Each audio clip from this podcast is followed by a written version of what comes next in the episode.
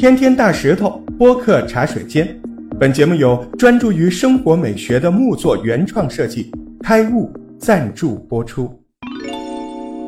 这个节目想骂人呢，心情有点不好。这两天有很多人蠢蠢欲动了，大家都看了新闻吧？首先是那个有吸毒史的劣迹艺人李某某，准备到安徽蚌埠一个酒吧商演，被大家举报了。当地文化市场综合执法支队立刻赶到现场，紧急叫停。另外还有一个五年前有吸毒史的劣迹艺人宋某某，因为最近他不能成功开演唱会，不能复出，为了这个事儿，他就在网上写了一大篇的网文，哭诉自己的委屈。结果呢，激怒了一众的网友。可是，相比于愤怒，是什么人传出这样一篇哭诉体、爆委屈的作文？简直是满纸荒唐。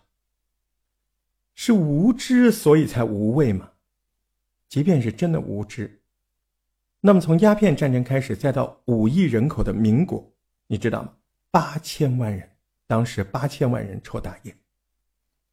如此根植在民族的记忆伤疤，历史那么厚重，他为什么就记不得呢？还是不愿意记得呢？这叫民族记忆缺失，深深的震惊了我，也震惊了一众愤怒的网友。因为无知不能成为挑战民族底线的借口，艺术也不能成为吸毒历史的遮羞布，不能拿一个普通人的日常。来标榜肤浅的改过自新，不要借他国的价值观来扭曲多少人用命博来的无毒时代。如果这个时候还有人能引用什么“知错能改，善莫大焉”这种话替他开脱，那我也想问问，用这句话的人知道这句话是哪来的吧？我告诉你，这句话出自《左传》。在春秋的时候，有一个叫晋灵公的家伙，昏庸无道，滥杀无辜。下面就有一个叫世季的臣下来觐见。晋灵公一听世季的话，哎，觉得挺有道理的，当即就表示：“好，我知过了，我一定改。”世季就很高兴的对他说：“人谁无过？过而能改，善莫大焉。”可是遗憾的是，晋灵公言而无信，残暴依旧。最后呢？还是被他的臣下刺杀了。这分明就是一个暴虐的统治者被唯一给过一次机会的借口，被断章取义啊！这种东西还能拿出来当挡箭牌？那我想说，那么贩毒的人改过自新了，不贩毒了，可是曾经因为毒而沦丧的人性、家庭、牺牲的缉毒警察，这个善对他们来说是什么？我告诉你，禁毒在中国就是底线。毒在中国就是零容忍。网上不是流传四大作死行为吗？你以为这是在调侃？人家说了，在美国逃税，在南美禁毒，在韩国当总统，在中国贩毒，这都是作死的行为。去年我们国家判处了一名澳大利亚的毒贩死刑。零七年从新疆入境的英国毒贩，当时是携带了四公斤的海洛因。被判死刑。当时记得英国首相还曾经试图向中国政府施压，但是我们中国说只要涉及毒品，没有商量的余地。零六年也是啊，日本籍的男子私自夹带毒品，零八年的时候他就被判处了死刑。这个期间，日本的官方还不停的提要求，停止对其所谓的公民的判罚。然而，这个搞笑的是什么？你知道吗？这个举动。连日本的民众都看不过眼，他们都自己在网上发文说日本政府脸皮太厚，大骂政府禁毒失责，并且在网上公开的向中国致歉。二零一四年八月，三个韩国籍的毒贩被判处死刑，并且被我国严正的驳回了韩国政府要求免除死刑的要求。那个国际毒品惯犯谢伦伯格职业生涯不也是在中国画上句号的？面对禁毒这件事情，我们不接受任何势力的干扰，任何人来犯不可能撼动。那篇无知的文章还写了这么一句话：说缉毒警察又不是我打他们的，怎么了？是没人给你科普吗？消费购买毒品的毒资，就是打在缉毒警察身上的子弹，是更凶更狠的武器装备，是更先进的设备，更广阔的市场。他们不知道，这样一群人是不可以轻飘飘一笔带过的。缉毒警察没有形象，因为不能公布照片，无论生死。他们当中有些人甚至不能有墓碑，不能有墓志铭，为什么呢？因为担心毒贩向前去祭拜的亲人实施报复。缉毒警察走在街上，自己孩子见了不能叫爸爸。曾经在中国，每天都有一位缉毒警察巡职。据统计，缉毒警察的平均年纪只有四十一岁。这些人几乎是在用自己的前半生来捍卫我们更多人平安的一生。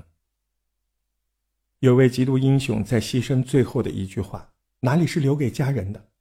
你知道他说什么吗？他对其他警察说：“别管我，去追。”还记得那个叫刘海龙的缉毒警察吗？对我们不记得，我们记得的都是些什么人？我们记得歌星、影星、偶像、idol，却记不得这些为了我们送了命的。不记得，那我们现在努力记得吧。刘海龙在缉毒过程中，用手死死握住毒贩的利刃，不肯撒手，满身都是鲜血。并承受对方手肘不停的猛烈攻击，就是不松手，肋骨折断了十几根。杨军刚，勇斗持枪的毒贩，最后胸部中弹牺牲。还有张从顺、张子全，父子俩啊，双双牺牲在禁毒的岗位上。他们是人，他们可不是漫威宇宙中那些注射了药物、无痛而无畏的超级兵。他们是单凭活脱脱的肉身、意志还有责任来坚持下去的。那么，超级兵存在吗？存在，真的。你知道那些缉毒警察和毒贩较量的时候，很有可能他们不是在跟人较量。毒品的主要成分麻黄碱就曾经被用在战争中。你听说过日本神风特工队吧？你真以为那些年纪轻轻的人，仅靠一句“效忠天皇”这样的蛊惑，就能够毫无畏惧地进入那些即将爆炸的轰炸机，毅然地冲向美军的军舰？他们是莽夫吗？不，他们好多人是正在读书的理科学生，他们在被强迫进入机舱前，颤抖地吞下了大量的药丸。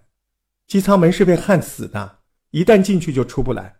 药丸还有备用的，但是。剂量是单程的，单程的懂吗？去了就不要想着回来。吞下这些药丸就可以压抑痛苦、恐惧，因为那是什么？那是冰毒啊！无所畏惧的他们，这个时候哪还是一个普通的人？分明个个都是人间兵器啊！最后，我想说，为什么公众人物就是不可以因为吸毒而付出？你不要有什么委屈，想写歌你自己去写嘛，想唱歌你自己去唱嘛。但是再想付出，再想做公众人物，那你就是不要想了，因为有人要效仿的。普通人尚且如此，更不要说有些权利、有些知名度、有些影响的人。你看看这些年，光是有明星被曝吸毒，就居然有人喊着要大麻合法，这种人就是非蠢即坏嘛。我们享受的和平年代，所谓的岁月静好，那不是什么浪漫的风花雪月，那是每天真的有人在流血、在牺牲、在负重前行啊！我现在觉得我挺喜欢做播客的，起码有个地方我可以说说心里话。仅以这个节目致敬所有在缉毒岗位上的英雄们，谢谢你们。